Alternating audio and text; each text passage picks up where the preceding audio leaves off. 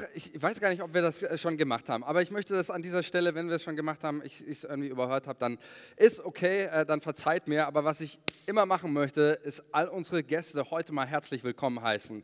Lass uns hier mal einen dicken Applaus geben. Also wie gesagt, falls wir es schon gemacht haben, sorry, dann machen wir es eben zweimal, auch nicht verkehrt. Aber wir sind die Kirche, wir lieben neue Leute, wir lieben Gäste. Und wenn du hier bist vielleicht und hast mit Kirche gar nichts am Hut oder auch noch nie was über Jesus gehört, wir sagen dir herzlich willkommen und wir wünschen dir für diesen Gottesdienst heute, ob du hier schon lange herkommst oder zum ersten Mal, dass du heute in diesem Gottesdienst eine Begegnung mit Jesus hast. Und darum ging es letzten Sonntag. Darüber geht es auch diesen Sonntag. Und vielleicht kann sich der ein oder andere erinnern, ich war, ich war richtig, äh, bin immer noch richtig berührt, auch von dem, was, was einfach Gott auch letzten Sonntag getan hat. Ähm, so viele Leute da waren, die für sich beten haben lassen. Ähm, wir werden auch heute nochmal, möchte ich äh, nochmal wirklich auch da nochmal drauf eingehen und beten, weil wir wirklich glauben, dass äh, Gebet, im Gebet sich Dinge verändern und Gott wirkt, wenn wir im Namen Jesu beten. Amen. Und ähm, war so schön auch noch nach dem Gottesdienst und Leute gesagt, ich spüre immer noch so stark den Frieden oder die Gegenwart Gottes. Und ähm, darum, das habe ich deutlich gemacht, auch in der Predigt, das ist das, worum es geht. Die Gegenwart Gottes. Und ich möchte noch mal einen Bibelvers euch mitgeben. Letztes Mal habe ich den gar nicht gebracht. Ähm, aber der auch nochmal die Predigt von letztes Mal zusammenfasst, falls du nicht dabei warst. Hör sie dir auch gerne nochmal an. Äh, Paulus schreibt in 2. Korinther 4, Vers 6, ging ja um die Herrlichkeit Jesu, die Herrlichkeit Gottes zu sehen und diese Einladung, dass Jesus gesagt hat, ich möchte, dass, äh, wo er den Vater bittet, dass die, die du mir gegeben hast, bei mir sein, damit sie meine Herrlichkeit sehen.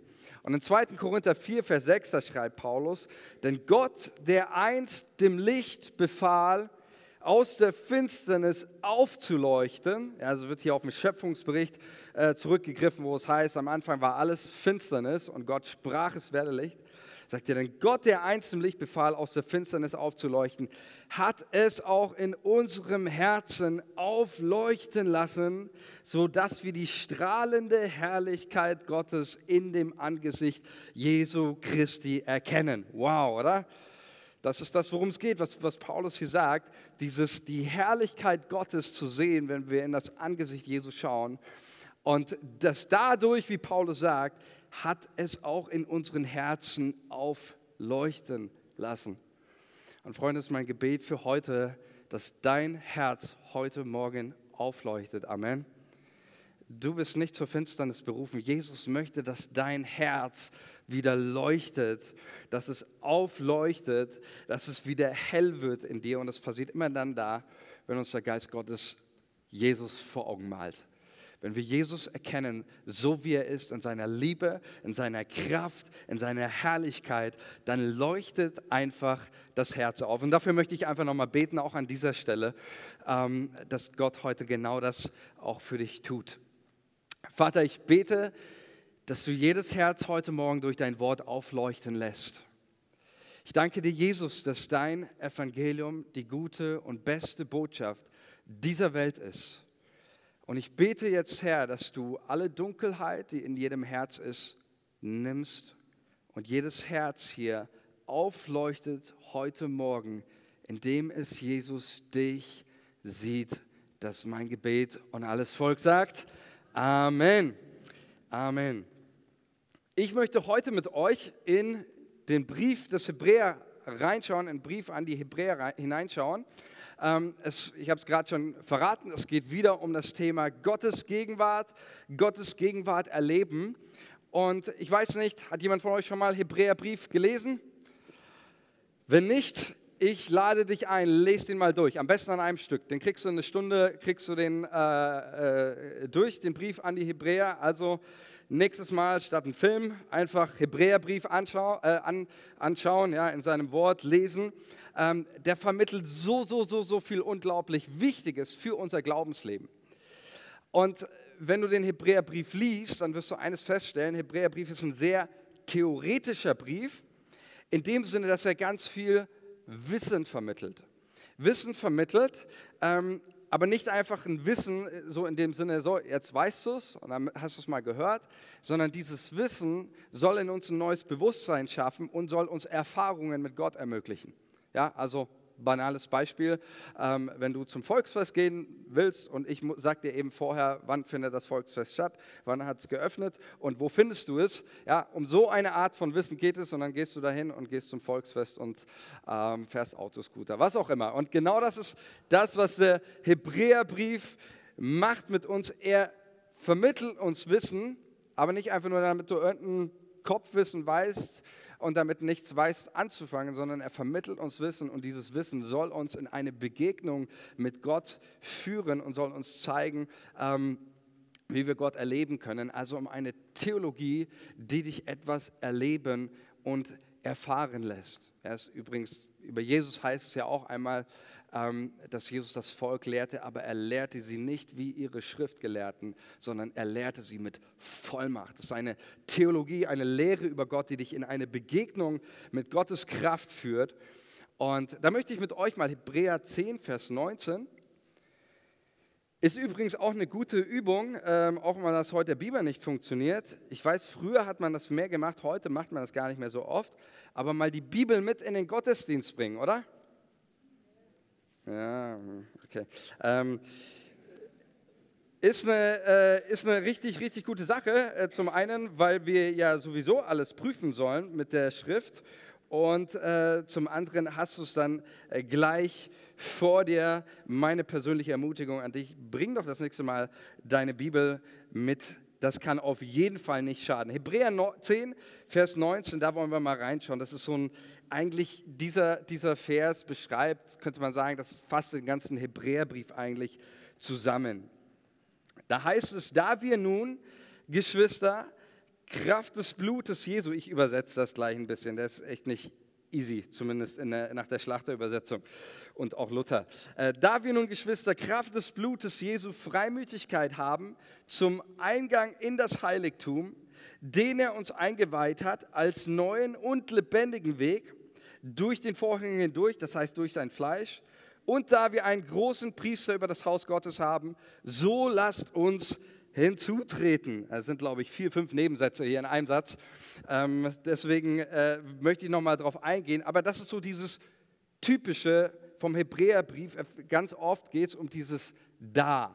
Ja? Weil, wenn du mal von Kapitel 1 liest, dann geht es nie darum, dass der Schreiber des Hebräerbriefs einfach den Leuten sagt, hey, mach das oder tut das, sondern er gibt immer eine Erklärung, weil, da, ähm, deshalb, ähm, lasst uns nun, da wir nun, lasst uns nur. Ja? Also damit fängt es an, ähm, dieses Wissen, das vorausgesetzt wird und das mit uns etwas machen darf, weil du jetzt etwas weißt. Und das ist auch übrigens heute das, sage ich mal, Sinn und Zweck dieser Predigt, geht es nicht darum, dir einfach nur irgendein, ich sage es jetzt mal so, Kopfwissen zu vermitteln, sondern es geht dir darum, dir etwas heute Morgen zu sagen. Und das, was du heute Morgen hörst, das darf dein Leben verändern, ein für alle Mal. Und das ist wunderbar. Und deswegen startet, startet 10, Vers 19 ähm, dieses Weil. Und dann wird uns hier etwas gesagt über einen neuen, lebendigen Weg. Wir haben, frei, wir haben Eingang in das Heiligtum, das ist das Allerheiligste, die Nähe Gottes. Das ist der neue und lebendige Weg. Und das ist auch hier schon wieder eigentlich alles, worum es geht. Es geht im Leben als, als Christ geht es um eine Sache. Hier wird uns im Hebräerbrief ein neuer, lebendiger Weg und das ist der Zugang in die Gegenwart Gottes. Wisst ihr, viele, viele Christen, die mit Jesus leben, da ist der Weg weder neu noch ist er lebendig. Aber Hebräerbrief sagt ganz klar, was ist dieser neue lebendige Weg? Er ist in die Gegenwart Gottes kommen. Amen. Das ist, was hier steht, einen neuen, lebendigen Weg und dieser Weg führt in die Gegenwart Gottes. Das heißt, das ist das, was Christsein ist. Es ist ein Reingehen in die Gegenwart Gottes, wieder rausgehen, wieder reingehen, wieder rausgehen. Das ist Christsein, zu leben in der Gegenwart Gottes und immer wieder, nicht nur einmal, sondern immer wieder in diese Gegenwart zu kommen. That's it. Darum geht es. Amen in Gottes Gegenwart kommen. Und dann heißt es ja hier dieses ähm, Vers Vers 22, lasst uns hinzutreten.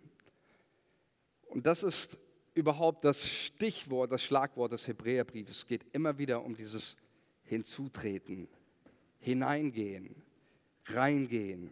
Deswegen ist auch mehrfach die Warnung, nicht zurückbleiben, nicht stehen bleiben. Und das ist mein Gebet für diesen Gottesdienst. Dafür habe ich gebetet, auch in der Vorbereitung, dass du heute wieder neu hinzutretest, hineingehst in die Gegenwart Gottes, in die Nähe des Vaters und für dich das als wieder ganz neu, als neuen und lebendigen Weg entdeckst. Vielleicht bist du hier heute Morgen und du hast dein Leben lang, die letzten Monate, bist du nur auf der Stelle rumgetreten oder bist zurückgeblieben. Heute Morgen kommt die Einladung für dich, wieder hinzuzutreten in die Gegenwart des Vaters, Gott zu erleben, Befreiung zu erleben, seinen Segen zu erleben in der Nähe des Vaters. Und deswegen ist diese Predigt, diese einfach nur die Wiedergabe von der Einladung des Hebräerbriefs, lasst uns hinzutreten. Und ich möchte zwei Dinge, die der Hebräerbrief im Wesentlichen aufgreift, über die möchte ich mit uns sprechen, ähm, die der Schreiber als Hebräerbriefs als notwendig sieht, damit wir in die Gegenwart Gottes hineinkommen können.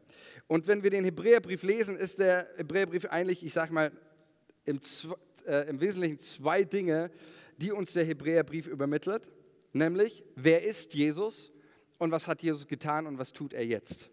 Das ist eigentlich Hebräerbrief.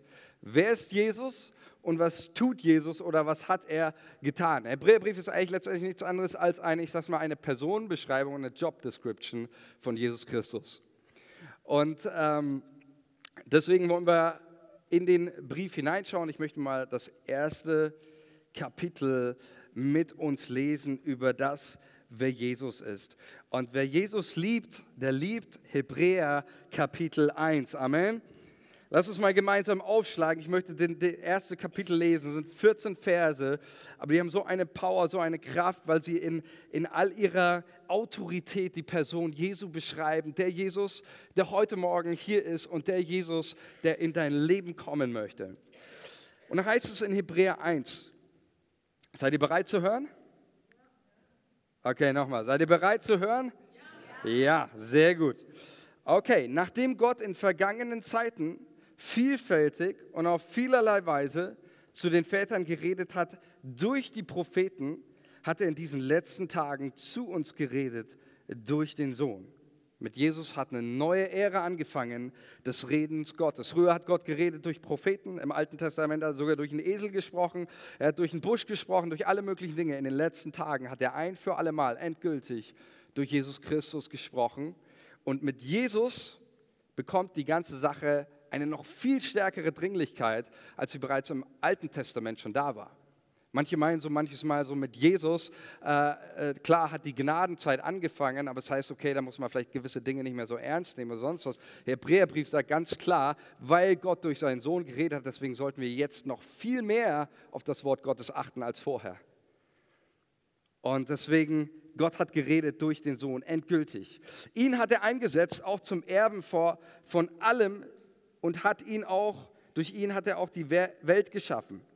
Dieser ist die Ausstrahlung seiner Herrlichkeit und der Ausdruck seines Wesens und trägt alle Dinge durch das Wort seiner Kraft. Er hat sich, nachdem er die Reinigung von unseren Sünden durch sich selbst vollbracht hat, zu Rechten der Majestät in der Höhe gesetzt. Und er ist umso viel erhabener geworden als die Engel, als der Name, den er geerbt hat, ihn auszeichnet vor ihnen. Denn zu welchem Engel von den Engeln hat er jemals gesagt, du bist mein Sohn, heute habe ich dich gezeugt. Und wiederum, ich werde sein Vater sein und er wird mein Sohn sein. Und wenn er den Erstgeborenen wiederum in die Welt einführt, spricht er, und alle Engel Gottes sollen ihn anbeten. Also auch hier heißt es nochmal, die Engel Gottes, griechische Wort proskyneo, sie beugen ihre Knie vor dem Sohn Gottes in Anbetung. Von den Engeln zwar sagte er, macht seine Engel zu Winden und seine Diener zu Feuerflammen, aber von dem Sohn, dein Thron, o oh Gott, währt von Ewigkeit zu Ewigkeit. Das Zepter deines Reiches ist ein Zepter des Rechts.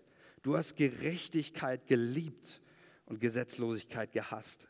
Darum hat dich, o oh Gott, dein Gott, gesalbt mit Freudenöl mehr als deine Gefährten. Und Du, o oh Herr, hast am Anfang die Erde gegründet und die Himmel sind das Werk deiner Hände. Sie werden vergehen, du aber bleibst. Sie werden veralten wie ein Kleid und wie ein Mantel wirst du sie zusammenrollen und sie sollen ausgewechselt werden. Du aber bleibst derselbe und deine Jahre nehmen kein Ende. Zu welchem von den Engeln hat er denn jemals gesagt, setze dich zu meiner Rechten, bis ich deine Feinde hinlege als Schemel für deine Füße? Sind sie nicht alle dienstbare Geister ausgesandt zum Dienst um derer willen, welche das Heil erben sollen? Also, Hebräer 1, mächtiger Text, oder? Über die Person Jesu, wer er ist. Höher als alle Engel, König aller Könige. Er wird als Gott bezeichnet, dessen Thron von Ewigkeit zu Ewigkeit Bestand hat. Er bleibt für immer. Die Himmel und die Erde sind das Werk seiner Finger. So wird Jesus beschrieben in Hebräer 1. Und dann haben wir im Hebräer weiteren Verlauf eben nicht nur die Personenbeschreibung, sondern die Beschreibung dessen, was tut denn dieser Jesus? Was macht er?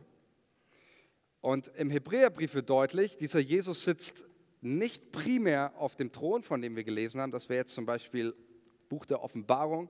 Da geht es um Jesus, der auf dem Thron sitzt, der Erhöhte auf dem Thron, das Lamm Gottes auf dem Thron, der Anbetung hat, der herrscht, der regiert. Hebräerbrief hat einen anderen Schwerpunkt. Er stellt uns Jesus vor, nicht als den, der nur auf dem Thron sitzt und herrscht, sondern der, der dir und mir dient. Jesus als der, der dir und mir dient. Das ist erstaunlich, oder? Dass über den Jesus, den wir gerade gesprochen haben, der alles gemacht hat, Himmel und Erde, den die Engel Gottes anbeten, hat ein Amt gewählt, nämlich dir und mir zu dienen. Ist das nicht herrlich? Ah, ich finde das großartig. Wenn, wenn du das verstehst für dein Leben, und darum geht es heute auch um den Dienst Jesu, Nämlich er wird im Hebräerbrief als ein hoher Priester beschrieben. Weiß jemand von euch, was ein hoher Priester ist? Okay, dann muss ich ausholen. Selber schuld jetzt. Äh, ein hoher Priester finden wir die, die beste Beschreibung, zweiten Buch, Buch Mose, 28, 28. Kapitel, nämlich Aaron. Aaron als erster hoher Priester im Volk Israel. Und der hohe Priester im Volk Israel, der hatte eine Aufgabe, nämlich dem Volk Gottes zu dienen am Tempel. Ähm, er dient dem Volk in der Nähe Gottes, er lehrt das Volk, was Gott betrifft. Er brachte Gaben und Opfer dar, welche Vergebung von Schuld und Sünde wirken sollten. Und einmal im Jahr ging der hohe Priester in das Allerheiligste, der Ort im Tempel, wo Gott zu Hause ist, wo, wo seine Herrlichkeit offenbar ist, wo du Gott sehen kannst, wo du Gott spüren kannst. Das ist wirklich der, der Raum, wo Gott wirklich unmittelbar zu finden ist. Und da durfte dieser hohe Priester einmal im Jahr reingehen und hat die verschiedenen, hat dadurch äh, geopfert, die Tiere, um eben die Sünden des Volkes zu beseitigen, um die Verbindung von Gott und seinem Volk wiederherzustellen. Also der Priester, seine Aufgabe bestand darin, das Volk in Verbindung mit Gott zu führen. Und genau das ist, beschreibt den Dienst Jesu, wenn der Hebräerbrief sagt, dass Jesus unser hoher Priester ist dass es die Aufgabe Jesu ist, uns in Verbindung, in Beziehung zu Gott zu, zu bringen. Der hohe Priester zog, zu, wenn er in dieses Allerheiligste gegangen ist, eine Kleidung an und die heißt Ephod. Ich weiß nicht, ich glaube nicht, dass wir das hier drauf haben. Ich hatte eigentlich ein schönes Bild mitgebracht, damit ihr seht. Ah ja, super, Joni, vielen Dank. Hier seht ihr es mal. Äh, so hat er ausgesehen, ähm, das alttestamentliche Gewand. Und ähm, auf diesen, wir schauen jetzt Nein, wir gehen da nicht rein, das könnt ihr gerne nachlesen. 2. Mose 28 ist das alles beschrieben. Ich gebe euch nur zwei Erklärungen. Einmal gab es hier diese Edelsteine auf der Schulter. Ähm, und da musste laut 2. Mose 28 wurden dort die zwölf Stämme Israels eingraviert. Sechs Namen auf der, sechs Namen auf der Seite. Und auf diesem Brustschild, das waren auch nochmal zwölf Edelsteine. Und auf jedem dieser Edelsteine stand der Name der Stämme Israels. Und so war der Gedanke, das lese ich euch trotzdem vor, 2. Mose 28. Da heißt es, ähm, und Aaron soll die Namen der Söhne Israels an den Brustschild des Rechtsspruchs auf seinem Herzen tragen, wenn er in das Heiligtum hineingeht zum beständigen Gedenken vor dem Herrn. Das ist ein wunderschönes Bild dafür, dass der Priester zieht sich dieses Gewand an und trägt die Namen auf seinem, auf seinem Herzen. Und es wäre ein Bild auf Christus hin, der deinen und meinen Namen auf seinem Herzen trägt und in die Gegenwart des Vaters geht. Und er trägt somit das Volk und uns in die Gegenwart Gottes, in die Nähe des Vaters, sowohl auf seinen Herzen als auch auf seinen starken Schultern. Und das andere, was auch wichtig ist, der Priester hatte hier unten, sieht man das, äh, ähm, immer abwechselnd waren das so ähm, Früchte und Glöckchen, die da angebracht worden sind. Und wenn der Priester ins Allerheiligste gegangen ist, dann hat das immer gebimmelt, ja, wie so eine eben halt Glocken klingen. Und dann wusstest du, wenn das Volk draußen steht, jetzt in diesem Moment bringt der Priester nicht irgendwelche Opfer oder macht irgendwelche Diensthandlungen, sondern jetzt ist er, geht er direkt in die unmittelbare Nähe Gottes und bringt mich in Gemeinschaft mit dem Vater. Er bringt mich in die Gegenwart Gottes. Er trägt jetzt, jetzt dient er mir im Allerheiligsten und trägt mich in die Nähe Gottes. Das ist erstmal die Personen und die Jobbeschreibung Jesu. Ich weiß, es ist vielleicht noch dem einen oder anderen ein bisschen theoretisch, wir werden es gleich noch ein bisschen praktisch machen, aber das ist wichtig. Ist wichtig für unser Verständnis, ähm, wer Jesus ist und was er für dich tut und was Jesus in deinem Leben tun möchte. Er möchte dich in die Nähe des Vaters bringen.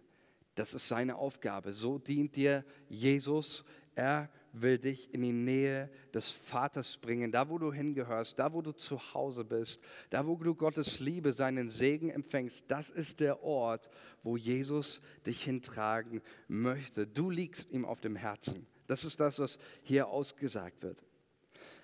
Wir haben aber tatsächlich ein Attribut, eine Eigenschaft des hohen Priesters vergessen, oder nicht vergessen, die ist uns in, erst in Hebräer 1 noch nicht überliefert, die aber ganz entscheidend ist, ähm, wenn wir in die Nähe Gottes kommen wollen. Denn wäre Jesus nur das, was in Hebräer 1 geschrieben steht, dann hätten wir ein Problem. Jesus ist aber auch das, was in Hebräer 2 geschrieben steht. Da heißt es in Hebräer 2, Vers 17, daher musste er in jeder Hinsicht den Brüdern ähnlich werden, damit er, also Jesus, ein barmherziger und treuer hoher Priester würde, in dem, was Gott betrifft, um die Sünden des Volkes zu sühnen. Denn worin er selbst gelitten hat, als er versucht wurde, kann er denen helfen, die versucht werden. Das klingt so ein bisschen danach, als hätte Gott es nötig, nochmal ein bisschen Barmherzigkeit zu lernen. Und deswegen ist Jesus auf die Welt gekommen. Ähm, das, was hier ausgesagt wird, ist, nicht Gott hat es nötig gehabt, sondern du und ich, wir haben es nötig gehabt, einen barmherzigen hohen Priester zu haben. Und der Punkt ist ja der, viele Christen haben ein sehr unbarmherziges Gottesbild. Oder?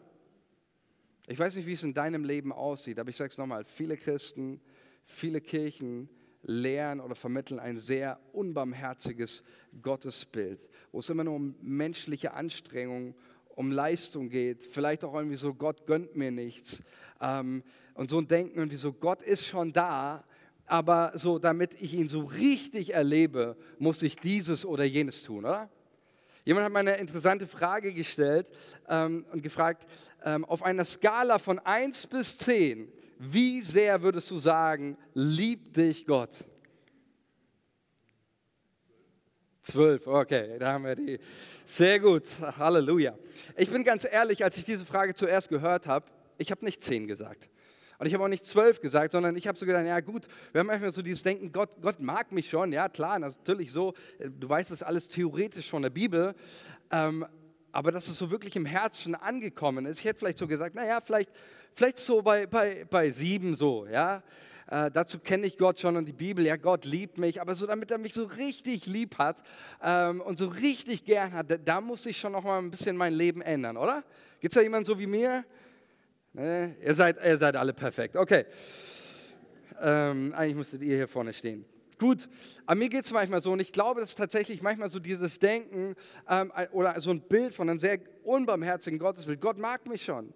aber damit er mich so richtig liebt oder äh, Gott segnet mich schon, aber damit er mich so richtig segnet, da muss ich schon irgendwie ein bisschen, da muss ich schon ein bisschen mehr tun, muss ich ein bisschen mehr für meine Mitmenschen tun oder sonstiges. Und es ist eigentlich ein Gottesbild, in dem es immer nur um Anstrengung, menschliche Anstrengung und Leistung geht. Hat nichts mit dem Gottesbild zu tun, was uns der Hebräerbrief vermittelt, sondern Hebräer 4, Vers 15 sagt uns etwas. Und mein Gebet ist heute, dass du davon nicht nur hörst, sondern dass du das jetzt auch in dem Moment erlebst und spürst, wo ich dir das vorlese. Denn hier wird beschrieben, was barmherziger, ein barmherziger hoher Priester meint. Hebräer 4, Vers 15. Denn wir haben nicht einen hohen Priester, der kein Mitleid haben könnte mit unseren Schwachheiten, sondern einen, der in allem versucht worden ist, in ähnlicher Weise wie wir, doch ohne Sünde. So lasst uns nun mit Freimütigkeit hinzutreten zu dem Thron der Gnade, damit wir Barmherzigkeit erlangen und Gnade finden zur rechtzeitigen Hilfe. Freunde, ich möchte mal auf dieses Wort eingehen. Im griechischen Grundtext 4.15 steht das Wort für ähm, Mitleid das Wort Sympatheo, äh, das wir kennen von Sympathie oder jemanden sympathisch finden. Und dieses Wort Sympatheo heißt nicht, äh, ja, was heißt dieses Wort? Er hat, er hat Mitleid. Das bedeutet dieses jemanden, der mit dir mitfühlt. Jemanden, der mit dir mitleidet, ja, mit Patheo, leiden, der mit, mitleiden, jemanden, jemand zu haben, der so stark mit dir verbunden ist. Ja, das Beispiel wie zum Beispiel ein, eine Mama und ihr Kind. Ich kann mich noch gut erinnern, als wir unsere, wir haben äh, drei Kinder und wenn wir, die drei, äh, wenn wir die Kinder in den Kindergarten gebracht haben, am Anfang gab es immer echt so eine, so eine heftige Phase, wo die Kinder zuerst sind sie voll stolz, gehen in den Kindergarten, aber dann, dann merken sie, oh nein, ich will doch nicht. Und fangen jedes Mal an, dann, wenn du deine Kinder abgibst, bitterlich zu weinen. Und ähm, ich kann es euch sagen, ähm, ich glaube, Mamas sind da ein bisschen enger verbunden mit ihren Kindern wie Väter. Ich habe dann die Kinder, komm, jetzt geh, das packst du schon, äh, geh rein. Und meine Frau kam oft fix und fertig nach Hause, hat selber geweint, hat gesagt, ich, es schmerzt mich so in meinem Herzen. Ja? Und das ist jetzt nicht nur deswegen oder ähm, keine Ahnung, dass man sagt, okay, Frauen sind vielleicht in der Regel emotionaler.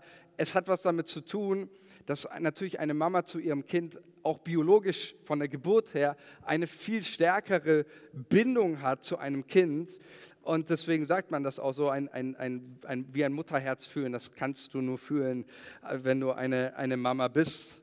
Ähm, und letztendlich geht es aber genau, dieses Wort meint dieses mit jemandem so stark verbunden sein. Und das bezieht der Hebräerbrief gerade auf unsere Schwachheiten. Und das meinte ich, ähm, dass wir oft ein, ein so unbarmherziges Gottesbild haben. Wir meinen, wenn wir, wenn wir das Gott irgendwie mit uns, wir meinen, Gott ist mit uns verbunden, wenn wir besonders stark sind, oder? Wenn unser geistliches Niveau gerade so richtig am Kochen ist, dann fühlen wir uns mit Gott verbunden.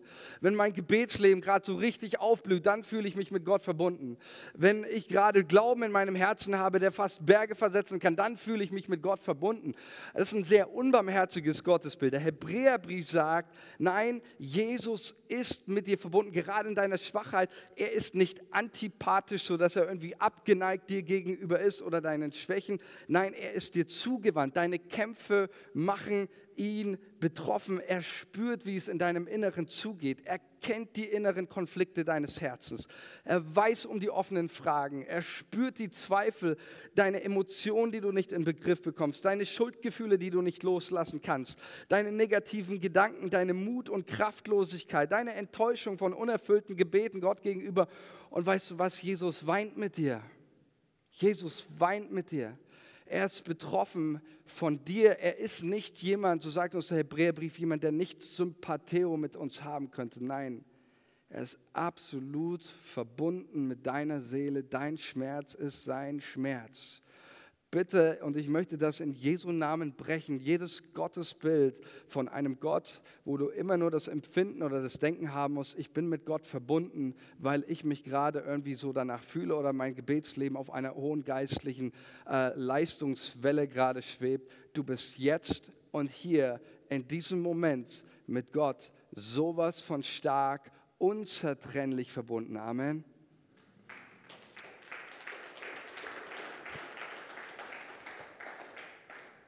Und deswegen sagt der Hebräerbrief, Deswegen sagt er ja, deswegen, wieder, deswegen, wegen der Barmherzigkeit, lasst uns mit Freimütigkeit zum Thron der Gnade hinzutreten, wieder hinzutreten. Und das ist der Punkt, viele Leute treten nicht hinzu, weil sie glauben nicht, dass Gott barmherzig ist. Sie glauben, Gott ist mir barmherzig, wenn ich dieses oder jenes tue, aber das hat dann nichts mit Barmherzigkeit zu tun, sondern das hat was mit einer eigenen Leistung und Anstrengung zu tun. Jesus ist barmherzig und er ist dir gerade auch in deinen Schwachheiten, in deinen Kämpfen, die du die Woche hattest, mit all deinen Enttäuschungen, er ist dir so viel näher, als du glaubst und auch überhaupt spüren kannst. Das will ich dir heute Morgen sagen. Und deswegen, weil eben Jesus nicht nur heilig ist, er ist heilig. Wir haben von ihm gelesen, die Engel Gottes, die vor ihm niederknien in Anbetung. Wir haben von ihm gelesen, alles ist Werk seiner Hände. Aber er ist nicht nur heilig, er ist nicht nur erhaben, er ist nicht nur groß, er ist nicht nur Gott, dessen Thron von Ewigkeit zu Ewigkeit Bestand hat, sondern Jesus ist auch barmherzig mit dir. Und das ist die Grundlage für etwas, was wir erleben dürfen. Hebräer 9, 24 ist der letzte Bibelvers, den ich mit euch teile.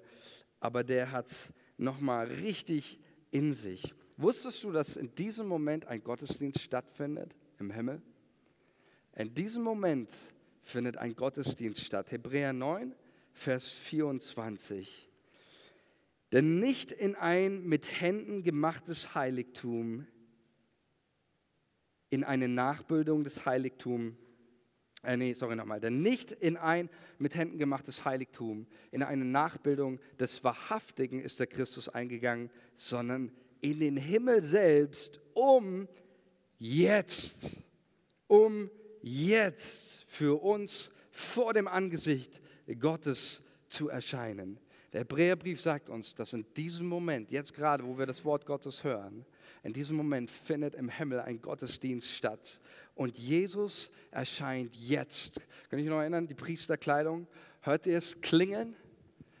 Ich kann es ganz, ganz laut klingeln hören, wenn ich das Wort Gottes lese, wie Jesus jetzt in diesem Moment in der Gegenwart Gottes, vor dem Angesicht Gottes steht, um für dich zu sprechen und dich in die Gegenwart, in die Nähe des Vaters zu bringen. Dafür hat Jesus alles getan. In diesem Moment findet dieser priesterliche, hohe priesterliche Dienst Jesu statt.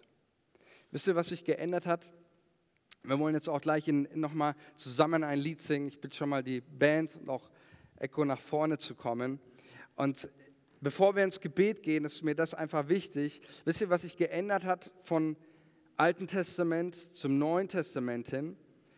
Im Alten Testament ging der Priester rein und das Volk Gottes stand draußen und wusste durch das Läuten, okay, jetzt bin ich mit Gott verbunden. Der Hebräerbrief sagt, haben wir ganz am Anfang gelesen, das Volk Gottes steht jetzt nicht mehr draußen, sondern wir dürfen selber hinzutreten. Wir dürfen selber in seine Gegenwart kommen weil wir denn nun, Brüder und Schwestern, durch das Blut Jesu den Freimut haben zum Eingang in das Heiligtum, den er uns eröffnet hat, als neuen und lebendigen Weg durch den Vorhang, dass der Vorhang trennte, dass die Gegenwart Gottes von den Menschen, und haben einen hohen Priester über das Haus Gottes. So lasst uns hinzutreten. Das ist die Grundlage, die geschaffen wurde für dich und für mich. Und ich möchte, dass wir genau das tun heute Morgen. Durch das Wort Gottes kannst du die Glocken hören, wie sie, wie sie läuten und wie Jesus vor Gott dem Vater erscheint. Und Hebräerbrief sagt, Jesus ist nicht nur da, um zu, äh, vor dem Vater zu erscheinen, er ist unser Vorläufer. Er ist da reingegangen und als er in das Allerheiligste gegangen ist und als er am Kreuz von Golgatha starb, da zerriss dieser Vorhang im Tempel und das machte deutlich, jetzt ist der Weg in Gottes Gegenwart frei. Jetzt ist der Weg in seine Nähe frei. Jetzt kannst du Gott erfahren, erleben, so wie er ist. Natürlich gibt es noch diesen Moment eines Tages und er wird uns so lange vorenthalten bleiben, bis wir nicht mehr auf dieser Erde sind. Wenn wir gestorben sind, dann werden wir Gott sehen, von Angesicht zu Angesicht, so wie er ist. dann werden wir das erleben, was Petrus schreibt, diese ungetrübte Freude, Gott zu sehen. Und es wird kein, keine Sorge, kein Zweifel, kein schlechter, negativer Gedanke wird irgendwie diese Freude und das, diese Herrlichkeit Gottes trüben können. Aber schon jetzt, sagt der Schreiber des Hebräerbriefs, schon jetzt kannst du Gottes Gegenwart erleben. Und wir wollen Menschen sein, wir wollen Kinder Gottes sein, die in ihrem Leben eines praktizieren, die immer wieder dieses hinzutreten, immer wieder das Hineintreten. Und das ist, was Hebräerbrief sagt, ist diese Einladung, zu der ich heute dich einlade. Komm, trete herzu. Zu lange bist du auf der Stelle rumgetippelt, zu lange bist du zurückgeblieben. Der Weg ins Allerheiligste, in die Gegenwart Gottes, ist offen. Der Weg ist frei. Und lass uns mal gemeinsam aufstehen und ich möchte jetzt für euch beten, für euch und euch segnen. Und all das, was wir tun, ist, dass, dass wir unseren Glauben und das, was wir erleben, immer auf Grundlage von Gottes Wort setzen. Und ich möchte dich einfach einladen, heute Morgen auch als ein Bekenntnis, als ein Zeichen, wenn du das möchtest, aber die Einladung ist groß, einfach als, als Zeichen des Hinzutretens möchte ich dich einladen, nach vorne zu kommen. Wenn du möchtest, wenn du heute Morgen wieder sagst, ich, ich möchte diesen Weg wieder neu gehen, ich bin zu lange auf der, der Stelle rum, rumgetreten, ich möchte wieder hinzutreten, ich möchte hineinkommen in die Ruhe, von der der Hebräerbrief spricht, ich möchte hineinkommen in das, was Gott für mich hat und ich möchte dir eines sagen, alles, was notwendig ist, ist zu sagen, ich glaube dir, Jesus, deiner Barmherzigkeit, dass du gekommen bist und den Weg zu Gott frei gemacht hast. Und so möchte ich dich einladen. Kommt doch jetzt nach vorne einfach, wer es möchte. Und ich werde von hier vorne einfach für alle beten und äh, lade dich ein, einfach jetzt hinzuzutreten